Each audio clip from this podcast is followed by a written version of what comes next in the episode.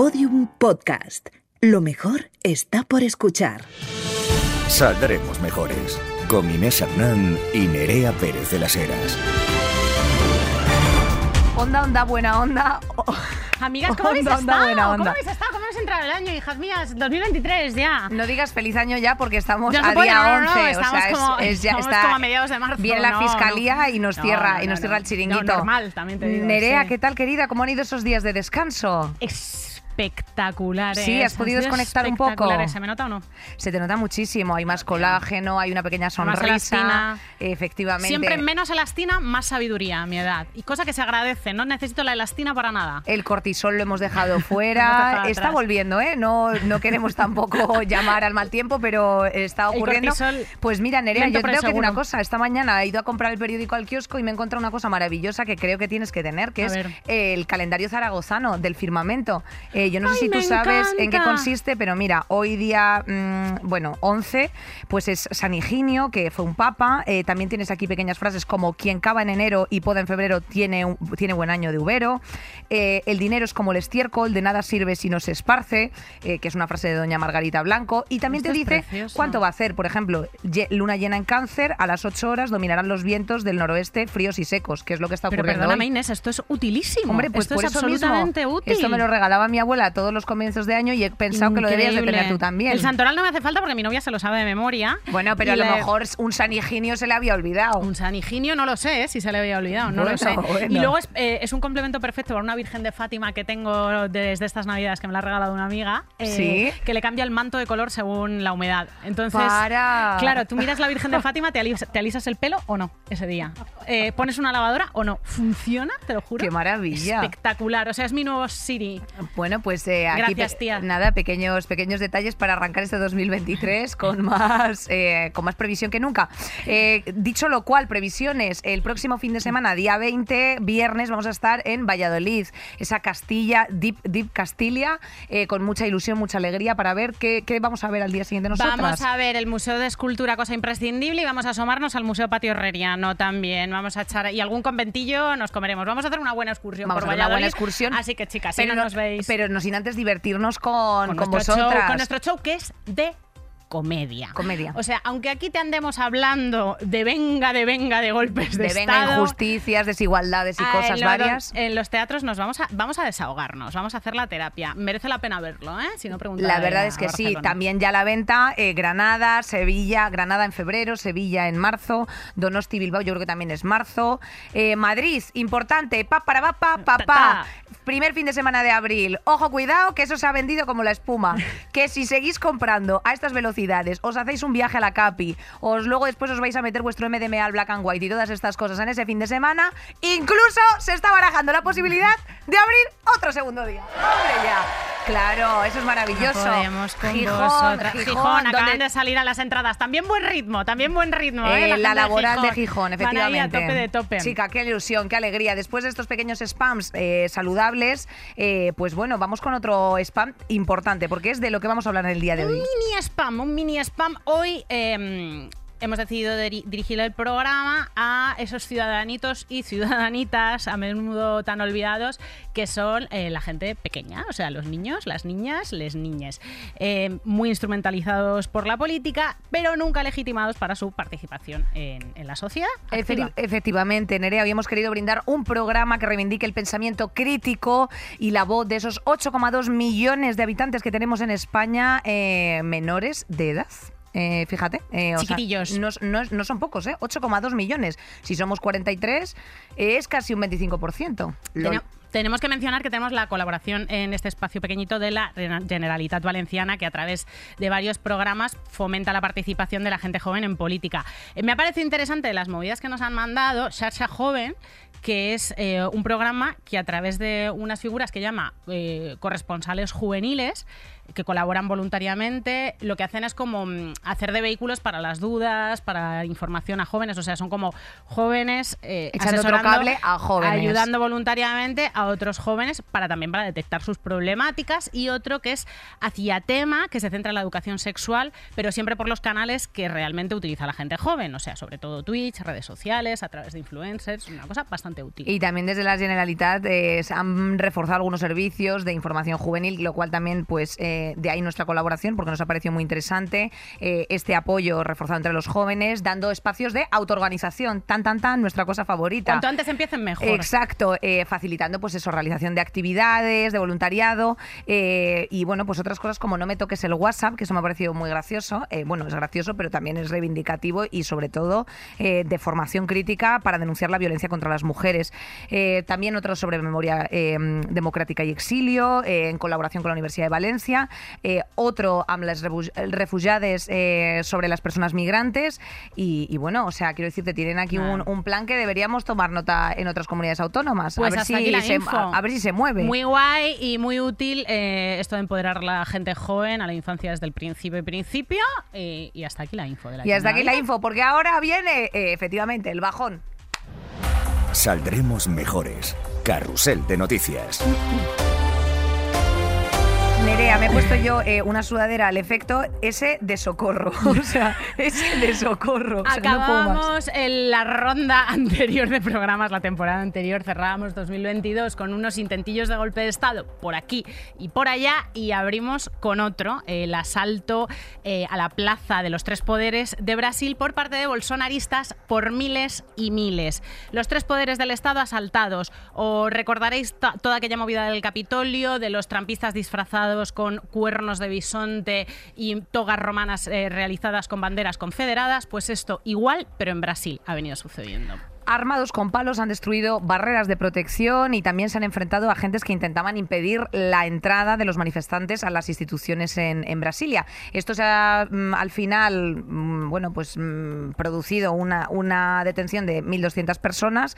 Eh, Bolsonaro está en Estados Unidos y también está eh, hospitalizado y, y bueno, eh, por lo visto, una de las grandes, uno de los grandes dramas ha sido que la policía militar Oh, brazos, caídos, brazos claro. caídos, sí, no ha cumplido efectivamente el cometido de, eh, bueno, pues mm, garantizar la seguridad y de protección de las instituciones. O sea, eh, un ataque frontal a la democracia, Nerea. Desde que Lula tomó el relevo político de Bolsonaro, además formando un gobierno como con una horquilla ideológica amplia, porque también hay gente de centro derecha e incluso de derecha, al final en la propuesta de Lula como que se aglutinó un- la opción que fuera no bolsonarista, pues hemos estado cagadas un poco por cuál sería la reacción de los seguidores de Bolsonaro, que además están como incentiva, o sea, está incentivando todo el tiempo, poniendo en duda la legitimidad del gobierno. Estos mensajes peligrosísimos también los escuchamos en España, el poner, hacer oposición poniendo en duda la legitimidad del gobierno. Y entonces pues hemos estado con el culo ligeramente apretado por la, por la situación en Brasil. Cuando escuchas esto de que miles de manifestantes han entrado en las sedes de los, de los tres poderes, de los tres poderes brasileños, pues piensas, wow, eh, jo, pues menos mal que no ha sido un golpe militar y que solo ha sido gente pidiendo un golpe militar. Estas pequeñas cosas, ¿no? Que te alegran, que te alegran los días. Eh, fíjate qué divertido porque además eh, no han querido desapuntarse nuestros pequeños fascistas eh, locales a, a hacer eh, comentarios, porque claro, también estas cuestiones de carácter internacional, ya sabes, la importancia que tiene el posicionamiento político, Nerea, y bueno, pues poner el tuit de rigor, evidentemente, pues nuestra Yolanda, Perro, toda esta pandilla Sí, siempre, se ha posicionado en plan de no, por Dios, la democracia, eh, una- un acto lógico, pero hemos tenido sorpresas, Nerea, sorpresas. ¿Qué personajes, qué personajes han dicho, anda, pues fíjate qué alegría, es normal lo que ha pasado y todas este tipo de cosas? Cucú Gamarra. Cucú, cucú, gamarra. Cucú, cucú. Eh, cucú, Eh, cucú gamarra, ¿eh? cucú, cucú. A ver, Cuca Gamarra ha venido a decir que, esta- que si pasara esto en España, con la reforma del delito de sedición, eh, pues esto sería poco más que un desorden público. A lo que Macarena Olona, Dalí del progresismo, de repente, estoy acojonada con Macarena Bueno, Olona bueno, porque bueno. no sé por dónde nos va a salir, le ha dicho que nada de eso, que, que esto era una barbaridad y que hay que defender la democracia y que ella está con el pueblo brasileño. Mm, eh, no sé, estoy un poco como... Estás confused. Sí, estoy un poco Eh, paralizada, la eh, verdad, con a este ver, tema. Con, con Macarena Olona es que, bueno, está teniendo bastante gracia porque, eh, bueno, aparte de que ella entiendo que está mm, gestando su propio proyecto político, está... eh, Pero qué proyecto político bueno, está si ese es el problema. Si es que es un puto Pues, huevo kinder, eh, tía. Es que pues- hacemos pues- con eso? Pues Nerea, yo que sé, a lo mejor quiere abrir un centro comercial, no tengo ni idea cuál es su proyecto, pero, ¿Qué es? pero el otro día puso un tuit también bastante gracioso eh, en el que pues ponía una imagen suya y otra imagen de Yolanda Díaz en la que decía fue un honor poder eh, discutir con criterio en el hemiciclo contigo, o sea, unas cosas. Sí, sí, ha perdido la nave ¿Pero qué está haciendo? ¿Pero qué, Pues qué está- hace? ¿Qué quiere? Pues Nerea, eh, el show, quiere show, es una attention whore y entonces está, bueno, pues haciendo eh, la campaña que están haciendo toda esta, esta gente que no tiene ningún tipo de política entre manos. Qué Eh, ganas de, qué llamar ganas la de ver atención. movida. De verdad, qué ganas de ver la movida. ¿Con qué, con qué nos va a sorprender? Narcisismo.com. Eh, el alcalde de Madrid tampoco se cortó en ¿Qué ha eh, unas palabras. Hombre, dijo si lo, lo que hubiera sucedido en Brasil hubiera, o sea, si lo que ha sucedido en Brasil hubiera sucedido en España, recordemos este señor que también dijo que le costaría mucho decidir entre qué candidato votar en Brasil. Gracias a Pedro Sánchez el reproche penal y jurídico eh, sería menor. Eh, bueno, eh, caballero, ¿qué decirle? Claro, es que, eh, la- la- o sea, tenemos el, el sistema jurídico que tenemos, pero ¿por qué? ¿En base a qué está diciendo esto? Pues en base a que se lo ha sacado de- del glande, porque es que este señor Se es han de... subido ahí un poco todos al carro de lo que de. Brasil va de mí, un poco, ¿no? Todo esto que está pasando en Brasil va un poquito de mí. Mm, hay, que, hay que remarcar también que esto parece una gilipollez, claro, en el caso del Capitolio. Eh, pues eran era como un drag race de facha y a todos nos hizo mucha gracia. Pero en este caso, mm, como que ha habido un poco de dejación de funciones de la policía porque eh, los partidarios de Bolsonaro están súper infiltrados en las élites brasileñas, en la policía, en el ejército. Entonces hay que tener mucho cuidado con esto. Incluso en la política. El gobernador de Brasilia, que es la, sede de estos organismos, ha, sido apartado de su cargo 90 días porque se ha puesto en duda que este señor eh, haya hecho algo. eh, Un- en un contra- empujoncillo, quieres decir. Lo que algo. eh, y su secretario de seguridad, Anderson Torres, ha sido destituido inmediatamente. Este pavo, Anderson Torres, fue ministro de Justicia en los dos últimos años del gobierno de Bolsonaro. Ay, qué curioso, Y aquí Nerea, seguía. fíjate. Claro, es que la movida de Brasil es compleja porque el gobierno de Lula es bastante mm, eh, variado, ¿no? Entonces, como que hay que fijarse así de, de cerquita. Que no son cuatro locos, eh, ni mil y pico locos. 1.200 detenciones. Una locura. Otro cuadro de comedor de marco nacional, pues es la famosa ley de vivienda, Nerea. Hasta 30 intentos ha tenido eh, esta norma de prosperar, sin mucho éxito, sin mucha avenencia, que se dice. PSOE y Unidas Podemos han acercado posturas en estas últimas semanas para sacar adelante esta ley que, insisto, lleva en, desde principios de año, en, desde principios del año pasado, en tramitación por diferencias entre estos socios de gobierno.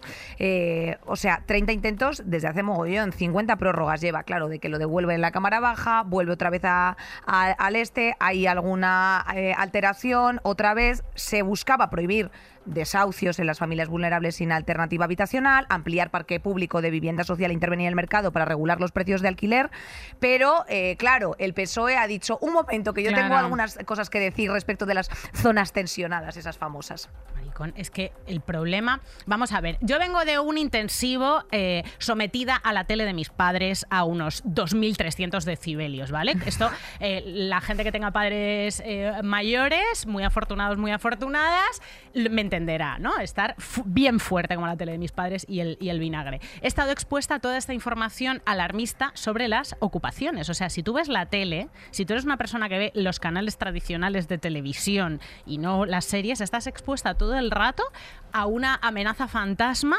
que son los, las ocupaciones. O sea, esta movida de que vas a bajar al pa- eh, por el pan y te van a ocupar la casa. La ocupación afecta a un 0,3% del parque de vivienda. O sea, es algo completamente marginal, tangencial. No es el problema principal que nos ocupa. El problema que nos ocupa y por el que debería existir una ley de vivienda es que somos el país, el país de la OCDE que más sueldo gasta en vivienda. O sea, ese es el problema, ese es el gran problema. Que hay una media de 100 desahucios al día el año pasado y que el 70% de estos desahucios son eh, por alquileres.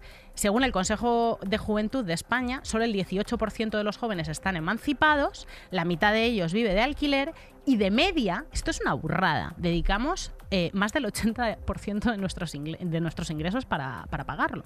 80% de los ingresos es algo eh, absolutamente inasumible y prohibitivo. Y además que cuando tú presentas los documentos, muchas de vosotras las sabréis mejorcitas, eh, para precisamente alquilar una vivienda, tienen ellos tienen unos cálculos ya en la mayoría de las agencias, agencias por cierto, las cuales cobran una comisión que no se debería de cobrar eh, sencillamente por abrirte la casa, por, la- por el trámite de la gestión, pero que todo el mundo pasa por esas orcas caudinas. Un día hablaremos eh, con detenimiento precisamente de todas las prácticas absolutamente irregulares, abusivas y leoninas que se hacen en torno al parque inmobiliario, porque luego también las, eh, los porcentajes de, de, mm, los por- porcentajes de agencia eh, de cara a una compraventa sencillamente por haber mediado, sin proponerte ningún tipo de contrato, bueno, un larguísimo etcétera, añadido todos los impuestos que ya pagamos, pues llega un momento que dices, pues no llego.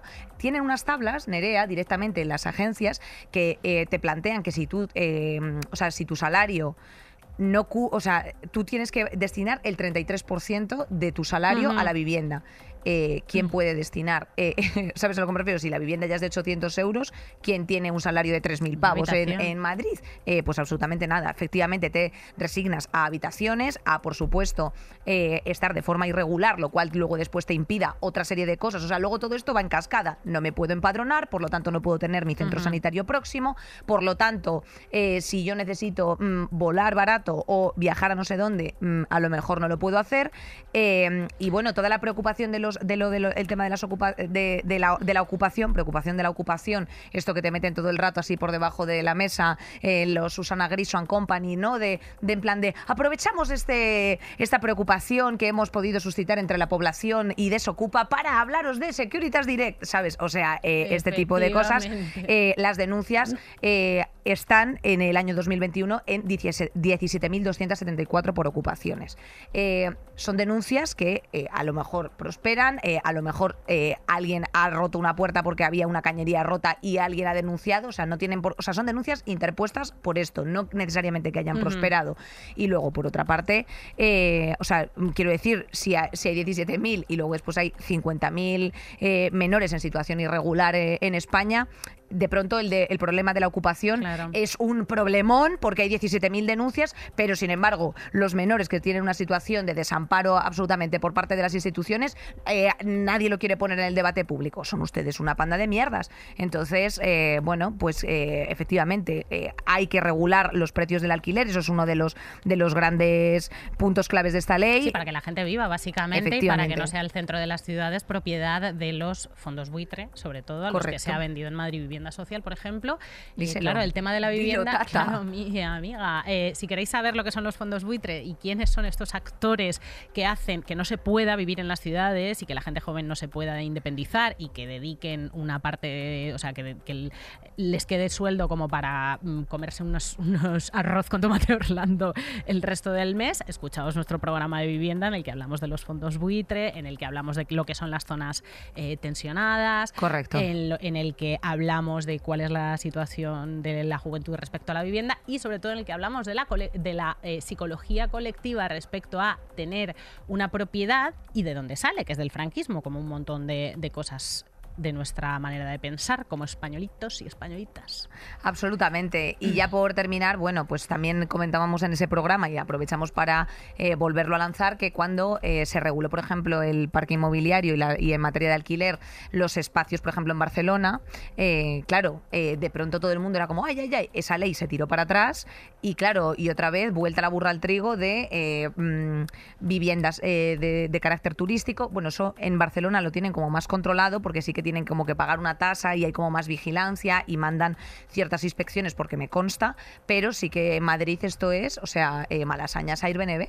Sí, sí, Malasaña es. eh, El lavapiés es Airbnb y- Un susurro constante de ruedas de maletas. eh, eh, todo Malasaña, Pero, completo. ¿qué te quiero decir? O sea, Que es un hotel gigante. Es, es un hotel gigante y ¿a dónde te vas tú a vivir? Claro. Querida, o sea, quiero decirte, a, eh, a Seseña, que obviamente todo el respeto a Seseña, pero joder, yo también quiero vivir en mi ciudad porque también curro aquí y entonces no quiero tener que destinar encima, luego después, como todo esto es transversal, el urbanismo de las ciudades está todo hecho para los coches. Yo no me quiero ir en puto coche, tengo un, tengo un tren luego después cada 25 minutos, pues un atasco, un sumatorio de cosas que te hacen pues cagarte en sus muertos. la y es lo que decías, es una cascada, porque que te tengas que ir más lejos o que estés empobrecida por el alquiler, pero sobre todo que te tengas que ir cada vez más lejos porque el, eh, la turistificación y los alquileres abusivos como que hacen metástasis y se van eh, eh, desbordando en Madrid hacia fuera de la M30, hace también que tardes más tiempo en llegar a tu curro normalmente que no puedas cuidar, si es que tienes que cuidar. O sea, afecta a todos los aspectos de la vida porque la vida vivienda prima es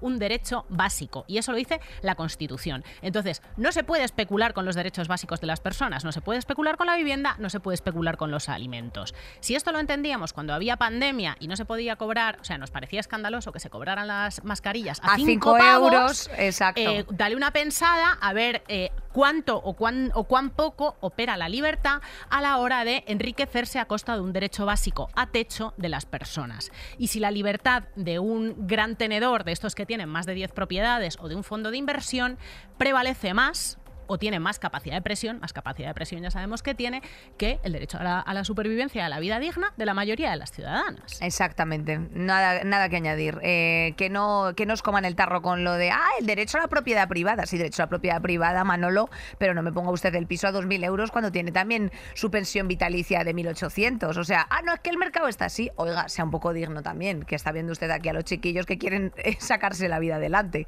En mm. fin, eh, demos una pequeña pensada transversal a todas estas cosas y lanzamos, eh, bueno, pues eh, otra noticia bastante triste, pero que, bueno, lo, que, lo que prometían que iban a hacer, lo están haciendo. la veíamos venir, pero, pero, bien vista, vamos. Italia ha lanzado un decreto contra las ONG y el salvamento marítimo. marítimo. El gobierno de Meloni ha puesto trabas a las operaciones de salvamento y ha lanzado un decreto por el cual obliga a los barcos a dirigirse inmediatamente a puerto tras cada una de estas de estos rescates eh, mm, que, se realizan en el Mediterráneo, una de las rutas más eh, peligrosas y mortíferas eh, del mundo, donde, por ejemplo, en el año 2022, Nerea, fallecieron 1.373 personas. Este decreto impide de facto que se rescate a personas, o sea, ya las cifras son alarmantes, o sea, ya hay una crisis humanitaria, ya hay gente muriendo, ya el Mediterráneo es una zanja llena de putos cadáveres Incluso, eh, como están las cosas ahora, imagínate si después de cada rescate, cuando estos barcos, el que más nos suena es el Open Arms, normalmente salen y hacen varios rescates a la vez y según este decreto tienen que salir hacer un rescate y volver. Eso es pérdida de tiempo y eso es pérdida de vidas y así, y así nos lo cuenta eh, Oscar Camps, el director y fundador de Open Arms. Bueno, lo que ocurre en el Mediterráneo Central realmente es vergonzoso, ¿no? Que toda la maquinaria administrativa de un país se vuelque en dificultar las operaciones de rescate al máximo. No te las prohíben porque evidentemente no tiene ningún sentido prohibir proteger la vida humana y menos en aguas internacionales, ¿no? Pero sí que te limitan mucho las actuaciones a una sola operación de rescate y en vez de facilitarte un lugar seguro, el lugar seguro más cercano para desembarcar a estas personas, que la mayoría de ellas han sufrido abusos, han sufrido violencia, torturas e incluso muchos de ellos han estado en campos de prisioneros en Libia, pues todos ellos necesitan eh, asistencia lo antes posible, ¿no? Y si además eh, alargamos este periodo infligiendo un sufrimiento innecesario para llevarlos a cuatro o cinco días de distancia al puerto más lejano que se les ocurra, pues evidentemente eh, el único objetivo es apartar a los barcos humanitarios de la zona donde pueden encontrar embarcaciones a, la deriva y evitar testigos y eso traerá, pues aparte de más sufrimiento, traerá más muertes, ¿no? Porque este desgaste que se ocasiona a la flota humanitaria trasladando a, tres, cuatro días de distancia a estas personas rescatadas, pues hace que no estemos en el donde debamos estar y que también el costo de las operaciones sea muchísimo más caro, ¿no? Eh, bueno, todo son dificultades y, habrá que valorar cuál será la actuación, ¿no? Evidentemente no descartamos descartamos para nada eh, emprender las vías eh, legales, ¿no? Ya lo hicimos en el 2019 con el ministro del Interior italiano en una, en una, situación parecida y no dudaremos en hacerlo de nuevo cuando nos toque a nosotros, ¿no? Eh, lamentablemente esta es la situación y, y habrá que hacer frente a ella. Claro, solamente hay que aplicar la legalidad, porque, porque ya existe legislación al respecto de los rescates, eh, como la Convención de Naciones Unidas sobre el Decreto del Mar, y, mm, probablemente tengan, tengan apoyo legal, pero claro, es otro... Y el Convenio Internacional sobre Búsqueda y Salvamento Marítimo, eh, pero claro, eh, si tú tienes tus... O sea, es verdad que son aguas internacionales, pero de las aguas, que esto yo lo estudiaba en la carrera, es un lío, tía. Eh, porque son hasta 30 leguas de no sé qué de costa, entonces esa costa es tuya y hay otra zona que es de no sé quién, pero claro, es del espacio de donde estés comunitario, o sea, es un jaleo. Entonces, claro, evidentemente tendrán que entrar a pleitear con Italia a nivel internacional, lo cual ya son dilaciones eh, en las cuales se está perdiendo tiempo eh, y por lo tanto vidas humanas. O sea, es que no hay más. Eh, saludos a, todos los compañeros y compañeras que hacen tremenda labor en Open Arms y cerramos este carrusel, Nerea, con, con una cosa así como un poquito para destensar. fíjate. Como Eh, te- una de tus noticias. Siempre te gustan a ti muchísimo estas noticias. Es que, ¿cómo eres? Mira, eh? me gusta Nerea porque eh, yo nunca diría que el precursor eh, de la República Española fuese a ser un miembro de la propia realeza, pero es que así va a ocurrir. Eh, Reventando el sistema desde dentro, di que sí, cariño. eh, Felipe Juan Froilán de Todos los Santos, el sobrino del rey, ha sido acusado de participar en una reyerta callejera con Una navajas. reyerta pero bueno, callejera. es ¿qué una cosa, si lo piensas, bastante medieval, ¿no? Como la monarquía. Es- eh, La palabra reyerta, la- pero- la, palabra hereditario, sucesión, monarquía, no sé, estirpe. Son Eh, cosas como luce, eh, Juego de Tronos. Luce digamos. juego- sí. A, ver, a mí me gustaría que sonase pu, pu, pu, pu, pu, pu, ¿sabes? Pero es que literalmente eh, pues ha estado involucrado en una pelea así en las puertas de, la- de una discoteca del barrio Salamanca. Recordemos Barrio que Salamanca. también estuvo involucrado en un puñetazo a un camarero, echarse pitis. también, bueno, más cosas. Mira, tiene 24 años. Eh, es el, cua- el cuarto en la línea de sucesión al trono. Cuidado, o sea, Cuidado. y- cuidado, que diría Carlos Baute, mucho cuidado, no es broma, está ahí.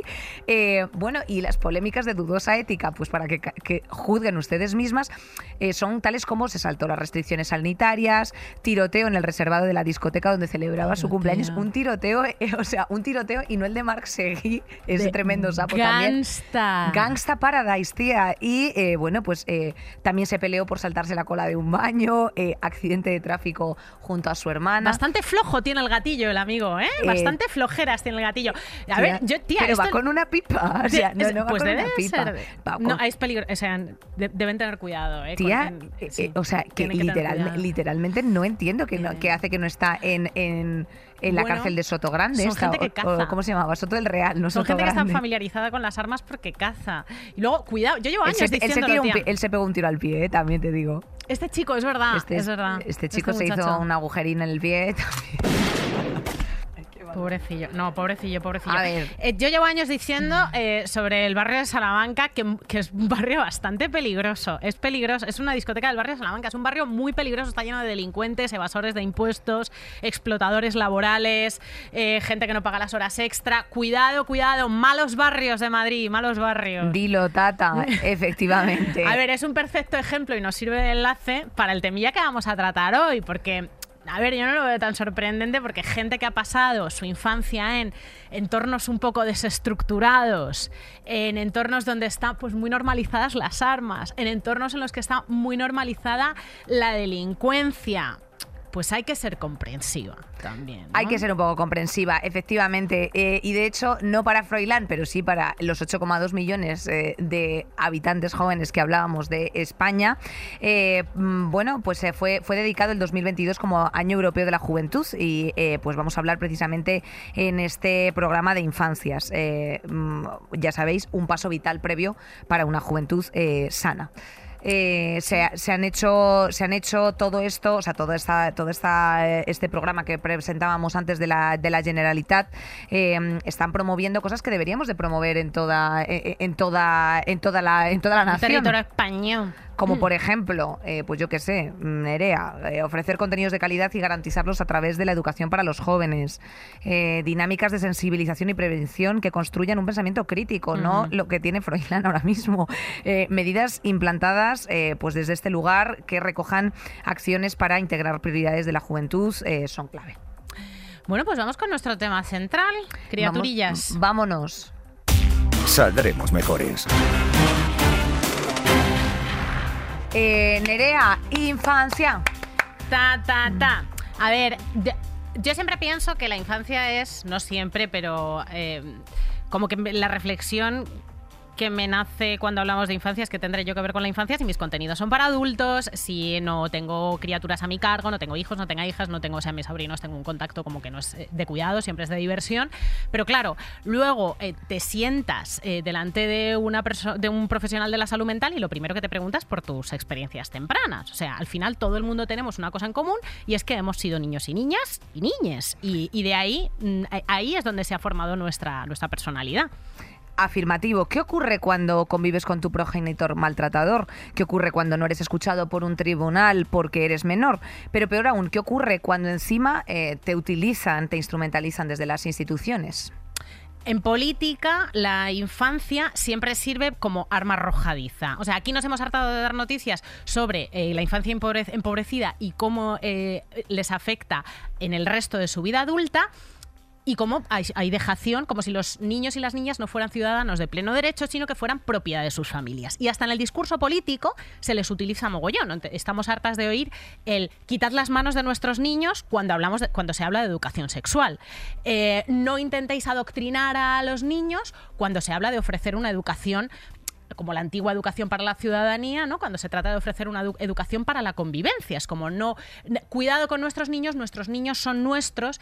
Es una manera de hablar de la derecha que si tú la analizas un poco dices, claro, vuestros niños son vuestros como si fueran de vuestra propiedad, porque les queréis en estos, en estos pequeños eh, rediles. incubadoras, esos rediles absolutamente elitistas, como en Elías Aguja eh, y demás, a esos niños adolescentes y, después jóvenes, y que eh, preserven el discurso. y que no sea permeable todo esto. Cuando se critica la ley trans, no hormonéis a nuestros niños. Cuando, o sea, todo el rato no se les es como una manera de conectar con una movida muy emocional del electorado, que es está bajo amenaza la infancia.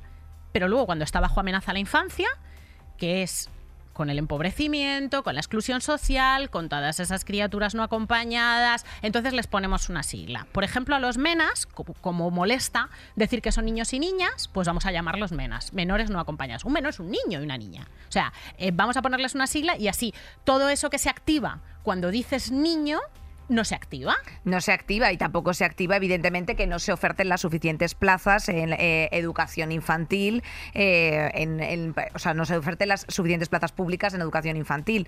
Eh, ¿Cuál es la situación de la infancia en España? Como venía diciendo Nerea, para recapitular, en 2020 España era el tercer país con mayor tasa de riesgo de pobreza y exclusión social infantil de la Unión Europea y el sexto con mayor desigualdad según la OCDE. el 27,4% de los menores de 18 años en España en pobreza moderada. O sea, 2.260.000 niños están ahora mismo eh, bajo este rango. Cuando insistimos, habláis de niños o habláis de, ay, a ver si le regalan un, camioncito también a las niñas, porque, eh, claro, bueno, pues eh, hablemos también de todas estas cosas. En educación, Nerea, según las cifras más recientes del Eurostat, en 2018 España invierte un 4,03 del PIB en educación, que es muy por debajo de la media de la Unión Europea. Recordemos, la educación también está, o sea, evidentemente con planes y con, y con patrones eh, estatales, pero es una de las competencias delegadas a las comunidades autónomas. Este sistema de, becas que también tenemos nosotros aquí en España, pues resulta insuficiente, especialmente en educación no universitaria y por tanto en muchas ocasiones obligatoria porque afecta a la ESO, eh, limitando precisamente opciones para el desarrollo de la trayectoria profesional o académica. Eh, cuando tú no estás haciendo una inversión en educación, que nosotras siempre además las conclusiones cuando hacemos aquí debates con gente son educación, educación, educación, pues aquí pues no está pasando.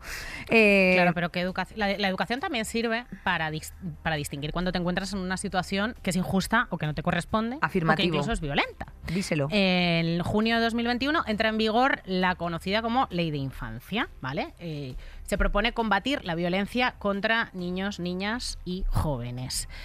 Es un tipo de violencia muy concreta porque quienes la sufren no tienen autonomía como para denunciar y a veces no tienen ni siquiera autonomía ya íntima, interna, como para reconocer que están sufriendo violencia.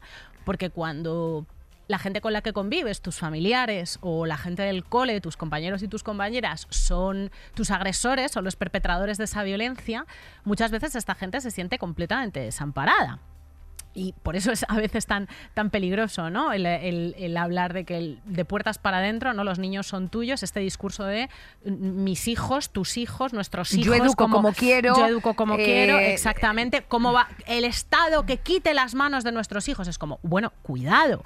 O sea, cuidado. Si, si quien está. Poniéndole las manos encima es usted, pues a lo mejor tendremos que intervenir. O cuando hay una situación de negligencia o cuando hay una situación de violencia no reconocida, pues hay que estar muy vigilante porque además es que todo eso eh, se, extiende a lo largo de toda la vida. Cuando escuchan, mira, los de Elías Aguja, por ejemplo, eran niños antes de ayer. Esos, esos eran niños antes de ayer. O sea, eh, todo esto no, les ha nacido de repente. O las chavalas que estaban en el colegio mayor de enfrente esas eran niñas también antes de ayer. Las que decían y, que sabían que cuando les, les, preguntaban los medios decían, bueno, es una broma, estoy completamente de acuerdo, no me ha molestado en absoluto. Toda esa tolerancia y todo ese sistema que premia que tú estés absolutamente adaptada a que te griten puta, te voy a violar en la capea, en, de una ventana a otra, también se genera desde muy, muy temprana edad. O sea, tú comprendes cómo funciona el mundo cuando tienes seis años, cuatro años, ocho años. A través de, insistimos, las experiencias tempranas y las estructuras que tú veas en tu casa, porque se reproducen patrones y, que luego después nos digan a todos los que pagamos terapia, anda que nos cuesta desmenuzar toda esa movida. Eh, aprovecho para decir una cosa, que tuve una, una, conversación muy interesante con mi amiga Cristina, que, es, eh, que ha vivido muchísimos años en Alemania, y eh, precisamente es, es que ella se alarmaba mucho porque no copiábamos, insisto, profe, porque no copiábamos un modelo parecido al, al alemán en el que al niño, desde muy pequeño, desde muy temprana edad, se le otorgan responsabilidades de elección. O sea, tanto si el niño quiere dibujar como si quiere tocar la guitarra, o tiene como diversos espacios donde él distribuir su tiempo un poco como quiera, porque son niños y tienen también, o sea, no tienen que estar repitiendo los colores de los 6 a los 18 años. Porque eso les convierten en, oficinistas. Les convierten en oficinistas. O sea, tenemos un sistema absolutamente arcaico en el que no tiene ningún tipo de sentido y además que no es, no es cuestión de, ah, claro, o sea, no, es premio al elitismo, sencillamente, o sea, premio al dinero, aquí hay un premio al dinero, no hay un premio y, premio eh, a, eh, las clases sociales más altas.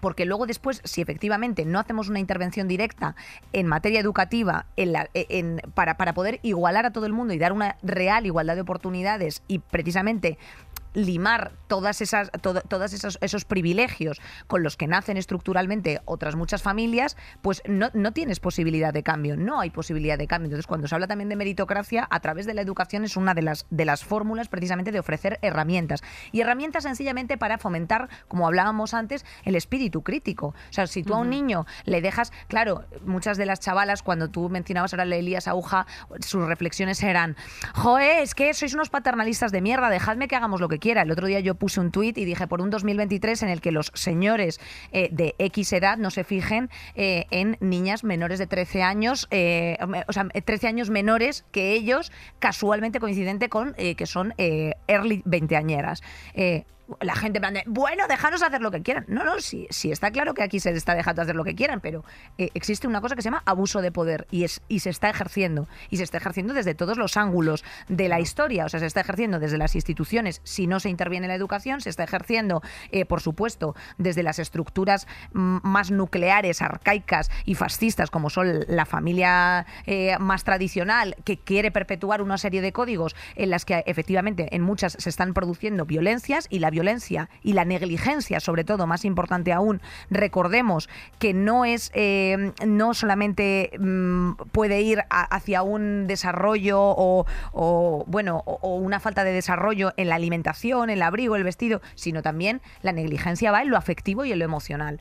¿Me explico? Entonces, cuando tú no tienes una intervención sobre eso, pierdes el control y luego bombas de, relojería social. ¿Nos puede sorprender un Pablo Casado unos años después? Pues no, no nos sorprende. Eh, esa foto esa foto que tenemos eh, colgada en Instagram de Omar Montes con Malú, pues tampoco nos sorprende. Edades tempranas, o sea, infancias tempranas traumáticas, claro. Infancias, infancias raras. Infancias, extrañas, raras. Para echar un ojo. el tener manga ancha, ¿no? Con las cosas, porque no todo, mm, no todo lo que mm, las malas experiencias o las experiencias de negligencia, como dices, o de violencia en la infancia te hacen ser eh, perpetrador, te hacen ser violento, te hacen ser abusivo. Hay algunas que te hacen ser demasiado tolerante con ciertas cosas y con ciertas injusticias. Y eso también es gravísimo, ¿no? Eso también tiene que formar parte de la educación. Y eso por eso es tan importante y, desde el feminismo estamos hablando todo el rato de que la educación sexual es fundamental, porque la educación sexual también es eso, también es educación afectiva para poder decir, eh, para, poder decir, wow, me gusta este pavo 20 años mayor que yo mm, porque realmente me gusta eh, estar, aquí no hay, hay o no una relación de poder, esto es algo a lo que estructuralmente estoy empujada, esto es algo hacia lo que la sociedad me premia que, que haga o deje de hacer, o sea que tú te puedes hacer una revisión siempre y cuando vengas con esa autoestima, con esa capacidad de espíritu crítico, con esa reflexión. De la infancia viene todo, o sea, de la infancia viene también el, suelo sobre el, que tú, sobre el que tú te sustentas todo el rato. O sea, viene como te, cómo te confrontas a los, a los conflictos, viene como si te has sentido, o sea, viene como un armamento, como una coraza que, que te armas para, para ir por el mundo y todo eso quienes hayáis ido a terapia, que probablemente seáis todo Dios, un poquito eh, cuando el presupuesto daba, eh, os habéis pasado las tres primeras sesiones llorando, hablando de cuando teníais 8 años o 10 u 11. En el teatro, en el teatro, en la obra que hago con Olga Iglesias, en el Teatro del Barrio, que es autobiográfica, hay, un, hay una escena que la directora Mm, nos dirigía de manera que fuera cómica y es una escena de un ligerísimo bullying en el que una compañera del colegio de Olga corrige la postura de ella y le dice te sientas como los hombres. Cruza las piernas porque te sientas con las piernas abiertas como los hombres, como le, vino a decir que tenía mucha pluma y tenía pues eso, siete u ocho años. Entonces, nosotras la hacíamos como si fuera una escena cómica, hasta que la confrontamos con el público. En el momento en el que la confrontamos con el público, de repente vimos que no se, o sea, que no, no había posibilidad, no había espacio para que fuera cómica, porque todo el mundo estaba proyectando ahí ese momento de su infancia en el, que, alguien le han dicho corrigió su gestualidad. Su abuela, su madre, su padre, en el que alguien le, les dio esa patada en la boca del estómago, que es una frase normalmente, que te corrige que dice, wow, esto que te ha salido de manera natural y que para ti era perfectamente inocente y perfectamente libre y era un movimiento que te nacía, está mal.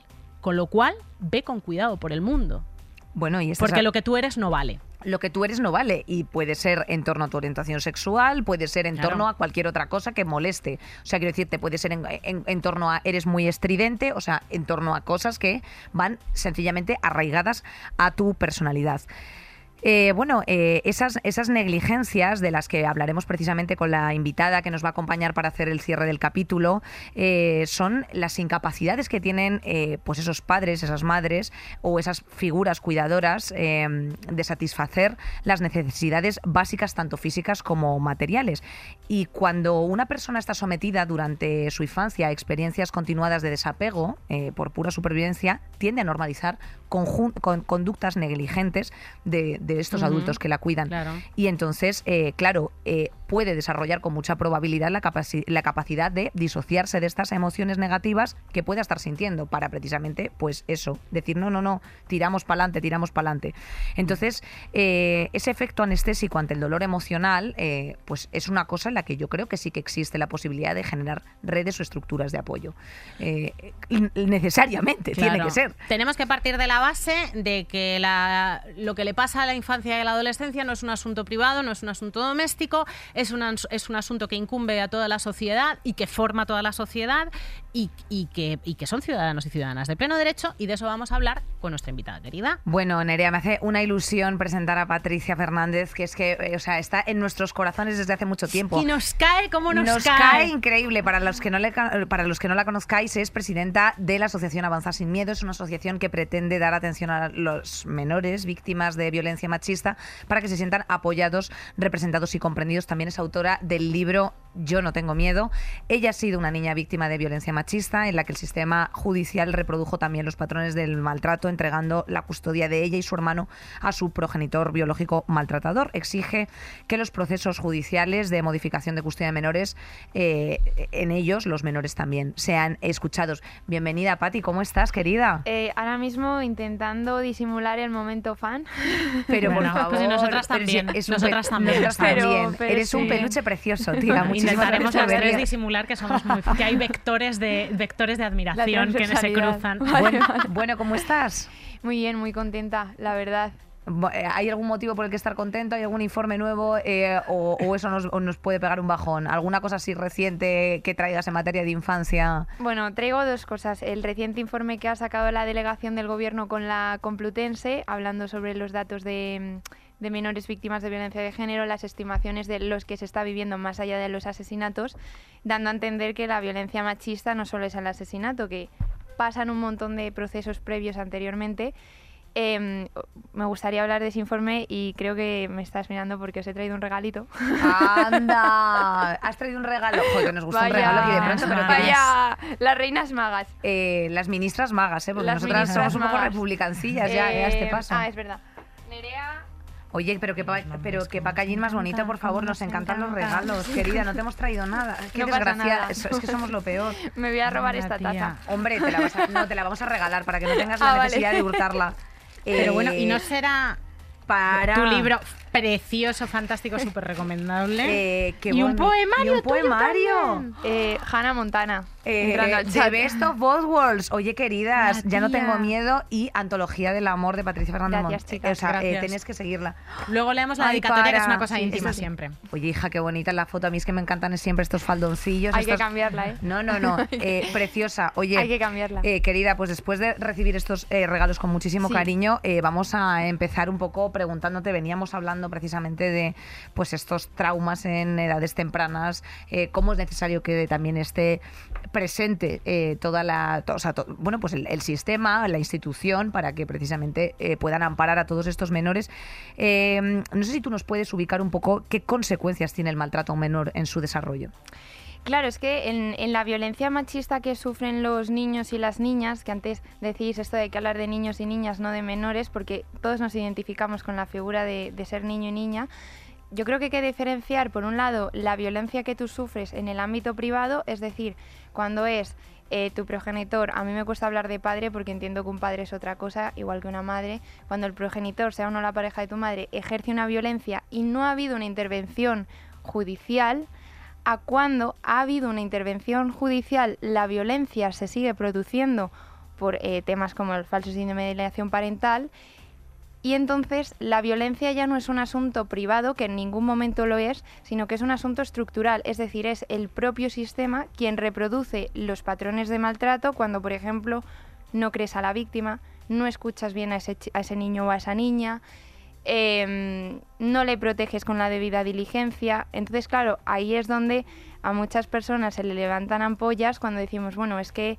eh, cuando se produce el asesinato de un menor, que ha sucedido recientemente, eh, ha habido una intervención judicial, ese menor no tendría que estar ahí, con lo cual hay un asesino, pero hay varios responsables. Absolutamente. Has mencionado el síndrome de alienación parental, que no estoy segura de si todo el mundo sabe lo que es y que además está incluido, incluido en esta ley de la infancia. O sea, su eliminación Sí. está incluida en esta ley de la infancia por, por carecer de, de aval científico. Explícanos qué es el síndrome de alienación parental y por qué la ley de infancia lo, lo elimina, ¿no? digamos que lo erradica. Ya, o sea, es fundamental que haya un instrumento legislativo que se posicione en contra de este falso síndrome, porque este falso síndrome es una invención ideológica que inventó un señor llamado Richard Garner en los 80 en Estados Unidos, en la cual dice a priori que uno de los progenitores alinea, manipula a los hijos en contra del otro. En la realidad y en la praxis, este síndrome se utilizó para en los casos de abusos sexuales, cuando el menor, el niño o la niña, perdón, contaba estoy sufriendo estos abusos o estoy sufriendo este maltrato, se decía que estaba manipulada por la madre y que por lo tanto ese eso que él estaba relatando, todo ese discurso se invalidaba. Y claro, eso se aplica en España pues con todo el tema de eh, niños y niñas que sufren, que sufren maltrato. A mí me pasó, ¿no? Tú cuentas lo que te, te está pasando y te dicen, no, estás manipulado. Y el SAP conlleva la cura, que Richard Garrer es muy claro, y es la terapia a la amenaza. Tú amenazas al niño hasta que ese niño o esa niña accede a ir con su padre, bueno, con su progenitor. Y eso es así, o sea, eso está institucionalizado y hay profesionales en España que lo defienden, aunque incluso el Pacto de Estado contra la Violencia de Género establece que esto no se puede utilizar. Y que Y juristas que lo defienden, perdona. Sí, sí. O sea, y, Sí, también eh, profesionales de. Claro, es que llevamos últimamente hemos estado hablando mucho del sesgo machista de parte de la judicatura que, que Sí, en, la- en el programa de eh, Sí es Sí, eh, precisamente que estábamos hablando de la reproducción de patrones, o sea, las mismas palabras utilizó Violeta Siego, que era la, la reproducción de patrones eh, de maltrato, de maltrato dentro, de del- cuando, cuando tú te Exacto. enfrentas a abrir, o sea, a tener un proceso judicial. Entonces el síndrome de alienación parental ha estado presente. O sea, tú que eres una mujer bastante joven, lo has... eh, se, te ha tratado como si tal síndrome existiera. Sí, o sea, a mí se me trató cuando yo tenía 10 años, ahora tengo 24 y me dedico a investigar todo este tema y yo tengo sentencias de otros casos donde tú lees el caso y ves que hay unos abusos sexuales que en un primer momento se les da credibilidad, en un segundo momento se dice la madre está manipulando al hijo y a la hija. Entonces, claro, hay, hay, muchos profesionales que dicen, bueno, es que la manipulación existe. Sí, la manipulación existe, pero el síndrome de alienación parental es violencia machista estructural. Es decir, automáticamente ese niño, esa niña, esa víctima no va a ser creído porque hay un supuesto falso síndrome que además eh, la Asociación Americana de Psicología sale a decir esto no es eh, una enfermedad, esto es ideología, se está vendiendo como ciencia la ideología eh, y se utiliza este falso síndrome para desvalidar completamente el discurso de una víctima. Y esto es estructural, o sea, esto es la judicatura que permite que esto se siga produciendo. Eh, ¿Qué le ocurre al entonces sistema judicial? ¿Es adultocentrista? Eh, ¿qué es, que, ¿Por qué no, o sea, cómo se puede intervenir esto? Yo pienso que mm, lo que, lo que a mí me parece es que eh, la violencia machista es estructural y entonces es algo que está arraigado en la sociedad. Al final una ley lo que trata de hacer es corregir esos errores, pero que esa violencia desaparezca es que, eh, yo hablo mucho de Paco, ¿no? Pero que Paco que lleva 40 años aplicando este síndrome, pues deje de estar o se le corrija esa mirada, ¿no? Paco o quien sea. Entonces, claro, erradicar... Sí, que hay una vigilancia, también, no una vigilancia, sino una continua formación dentro de los profesionales que se Sí. dedican a conformar la judicatura precisamente para ir... de género y de- sobre Eh, todo de correcto, género, porque correcto. claro, una formación de género te ayuda a asistir a víctimas de violencia machista que no son solamente las mujeres eh, eh, con sus parejas y exparejas, No, sino que también son las, los niños y las niñas, claro. Es que eso, eso cuesta muchísimo de entender todavía. Sí. Eh, hemos, o sea, llevamos, tenemos un pico de violencia machista entre diciembre y hace unos pocos Bueno. días radical. O sea, es una situación verdaderamente crítica la que tenemos con la violencia machista. Pero cuando tú hablas de ello, no, no se considera que sea algo estructuralmente grave y que afecte a alguien más que a esos casos que acaban en, en muerte, que es sencillamente el pico. No se, no se habla de que afecta a niños y niñas suficiente. ¿Crees que no se habla suficiente? Yo creo que mm, como al final eh, hay, o sea, la mirada, la mirada de los medios de comunicación ha ido evolucionando mucho, suficiente que ahora se habla de asesinato machista y no se habla de crimen pasional como se hacía en su momento. Entonces, Crimen pasional, tío. Claro, eh, ahora un dato que yo venía revisando de camino a- aquí al programa era que ha habido, bueno, están confirmadas tres asesinadas por violencia de género, en lo que violencia machista, en lo que va de año, pero hay cinco huérfanos. Claro, ese dato no está en los medios de comunicación. Te tienes que meter en el ministerio, descargarte eh, los Excels, que hay que saber leerlos y saber dónde ampliar en una en un mar de datos. Entonces, claro, yo pienso que los medios de comunicación, ya no solo con la infancia que sufre violencia de género, sino con todas las infancias, cuesta mucho llegar porque es algo que se ve como muy lejano cuando en realidad nos estamos, yo siempre lo digo, nos estamos jugando el futuro de la sociedad, porque si estos niños no son intervenidos, estos niños eh, van a reproducir estas conductas y además estos niños hoy en día tienen un móvil en la mano. Entonces son conscientes, a mí me ha pasado de hablar con, con una menor de 11 años que iba a ser escuchada por un juez y tenía miedo de que el juez no la creyese. Entonces para mí el problema real, más allá de los medios de comunicación, es qué mensaje están recibiendo las víctimas para que una niña tenga miedo de no ser creída ante un juez. Con 11 años, o sea, para que tengas eh, absolutamente Mm. reconocidos todos estos... O sea, todos estos feelings que son, pues como tú bien decías antes, estructurales. ¿Qué más cosas estás viendo desde la asociación que te hayan llamado la atención y que sean dignas de destacar? Pues em, para destacar algo positivo dentro de todo lo negativo, pues sobre todo porque sé que al final este programa lo escucha gente joven, es que yo cuando empecé a trabajar eh, todo el tema del activismo, luego me gradué de periodista, pero yo cuando empecé a trabajar estaba muy sola en todo el tema de representar a la infancia. Y, y sí que es cierto que hoy en día, y yo creo que ahora mismo es un buen momento para destacarlo, hablar de la infancia es algo que no es tan raro y hablar de la infancia en un lenguaje que ellos entiendan. Y yo solo estoy percibiendo eh, en la asociación en el día a día en mensajes de niños y niñas que dicen, estoy viviendo un punto de encuentro, que un punto de encuentro en un caso de violencia machista es mediación entre víctima y victimario, em, y estoy escribiendo un libro para que el día de mañana todo el mundo sepa lo que yo he pasado. Entonces, claro, yo creo que tío, de nuevo de puntos, ¿eh? Todo este movimiento no se va a ver igual que las, las leyes, ¿no? Al final los efectos de las leyes los veremos en largo plazo, que Claro. cómo están ayudando a corregir la sociedad. Pues de nuevo, todas estas mejoras legislativas, todo el tema de los medios de comunicación, este programa, incluso un story visibilizando, se va a ver en que los niños están tomando conciencia de que son sujetos de derecho, que son sujetos políticos, que no somos una línea en una sentencia, bueno, somos, ya tengo 24, pero bueno, em, cuyo, donde un juez decide qué va a ser de tu vida y que están dándose cuenta de que están viviendo algo que yo no era consciente. Yo decía, pero esto que yo he vivido, esto que ya no tengo miedo, no iba a ser un libro, iba a ser un diario de, perdón, ¿qué coño ha pasado estos últimos 10 años de mi vida? Entonces yo creo que algo positivo es que los niños, aunque lo están pasando muy mal y las madres lo pasan muy mal viendo que sus hijos de 11 años eh, pues se tienen que ir con un maltratador, em, y además no hace mucho me reuní con unas madres y con sus hijos y lo estuvimos hablando, los niños tienen una fuerza y tienen conciencia. Yo no era consciente de que era víctima. Estos niños son conscientes de que están sufriendo maltrato y que hay un juez que no les escucha. Y yo creo que eso es clave y eso es algo que está pasando en los últimos 3-4 años y que no pasaba hace 10 ni de, ni de lejos. Pues qué bien escuchar esto. Por otra parte, dentro de la asociación existe, o sea, mm. entre ellos pueden eh, colectivizarse, autoorganizarse, pueden hacer cosas, actividades al margen de la situación que están eh, pasando. Sí, yo sobre todo lo que me he, bueno, lo que he hecho más hincapié estos años cuando te das cuenta de que no puedes salvar el mundo eh, es hacer mucha visibilización y mucha red de contacto entre, entre víctimas, tanto víctimas eh, que es una de las cosas destacables, ¿no? La mayor parte de las víctimas, que yo hablo de víctimas porque es que siguen siendo víctimas, si no diría supervivientes o Paco y, Marcela.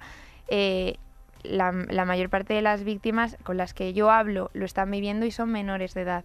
Entonces, al final, siempre piensas de, en las acciones que vamos a desarrollar y que se van a desarrollar a posteriori, eh, porque los mayores de edad, o por lo menos los más mayores que lo hemos pasado, y, yo, por ejemplo, lo veo con mi hermano, quieres un poco vivir, ¿no? Porque no tenías esa protección, has pasado un infierno muy silencioso y, sí que es verdad que yo he detectado eso, pues que la, gran mayoría son menores de edad y haces esa piña, ¿no? de momento yo estoy viviendo un momento de piña, de hablar, de qué tal estás, de la niña que se va con el juez, la niña que vive con su padre condenado por maltrato, eh, la realidad, eh, las cloacas que no llegan a, verse, ¿no? Y que pasan todos los días, es algo de lo que, intenta evitar la, ley de infancia, que de momento, como decías, pues eh, es muy joven, y el otro día también nos decía Irene Montero en lo normal sobre la ley del CSI, que todas las leyes tienen un periodo de adaptación a la sociedad y a las sentencias anteriores y pero que hay algunas leyes como, como la del solo sí así o como la ley de infancia que van a estar enormemente vigiladas y fiscalizadas por una parte de la sociedad que, que, está completamente de frente, que es hostil a la aplicación de esos avances en derechos. Algunas de las cosas que incluye la ley de infancia que me han parecido interesantes es el aumento de tiempo para la prescripción de los delitos de violencia sexual. Hasta el contador empieza cuando la víctima tiene 35 porque tarda, son, son, son delitos que se tardan muchísimo en ser consciente, denunciar, en la suspensión del régimen de visitas para progenitores que hayan eh, sufrido para los niños de, para los niños que hayan asistido a episodios de violencia machista, la creación de nuevos tipos delictivos relacionados con las nuevas tecnologías. ¿Cómo, cómo valoras todo esto? Y sobre todo, ¿no te parece alucinante que, haya, que hayamos o sea, que, que hayamos llegado hasta 2021? Sin, este, sin, incorporar esta visión de la infancia a, la, a, nuestra normativa, porque a mí me parece alucinante, ¿verdad?, que esto sea nuevo. Bueno, en ese mm. sentido yo creo que hay dos aspectos. El primero, esta ley se modificó en el 2015 para que los niños y niñas fueran reconocidos como víctimas de violencia de género.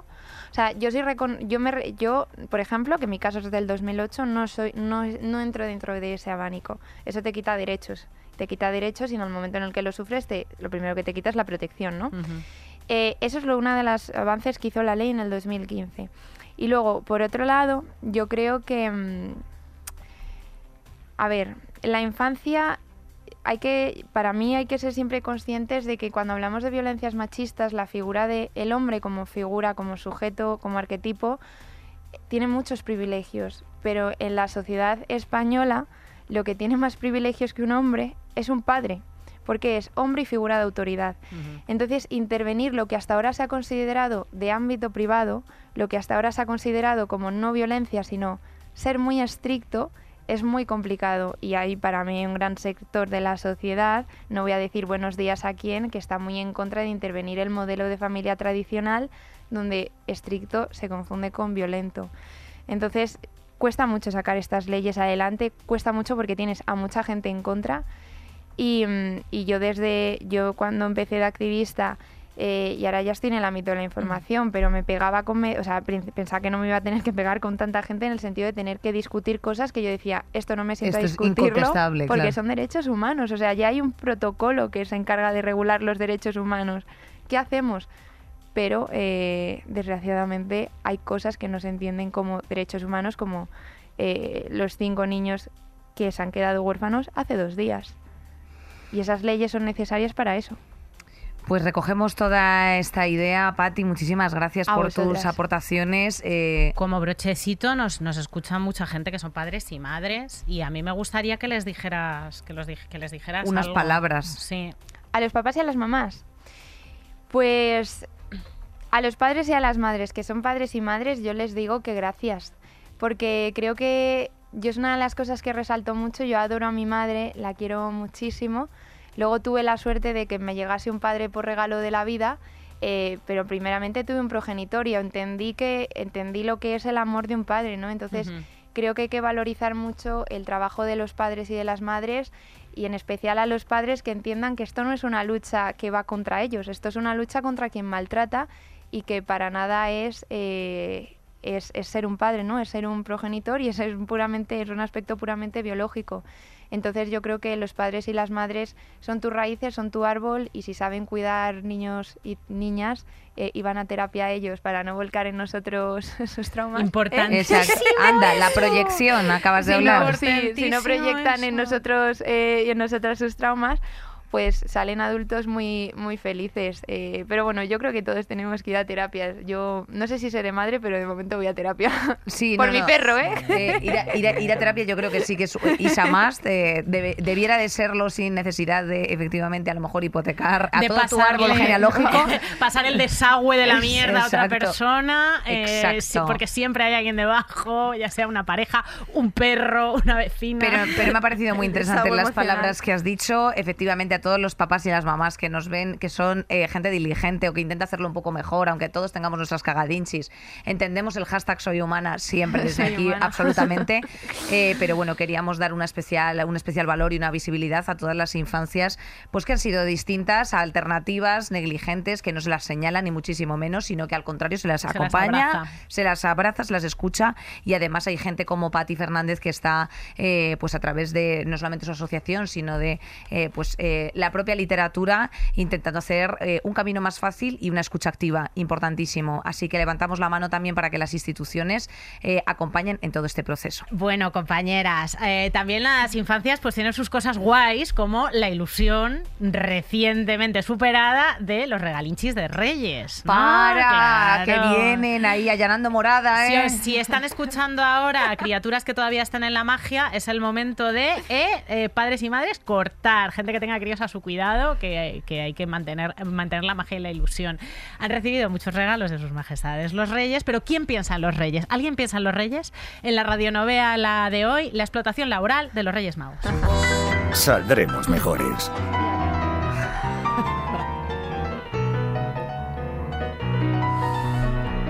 Tengo los riñones destrozados. Llevamos más de 2.000 años en esto de los regalos, casa por casa en todo Occidente. Me parece abusivo. Quiero relevo generacional, derechos laborales, jubilación anticipada, que, nos paguen las horas extra. Mira, Gaspar, somos tres, así que para un sindicato no nos da.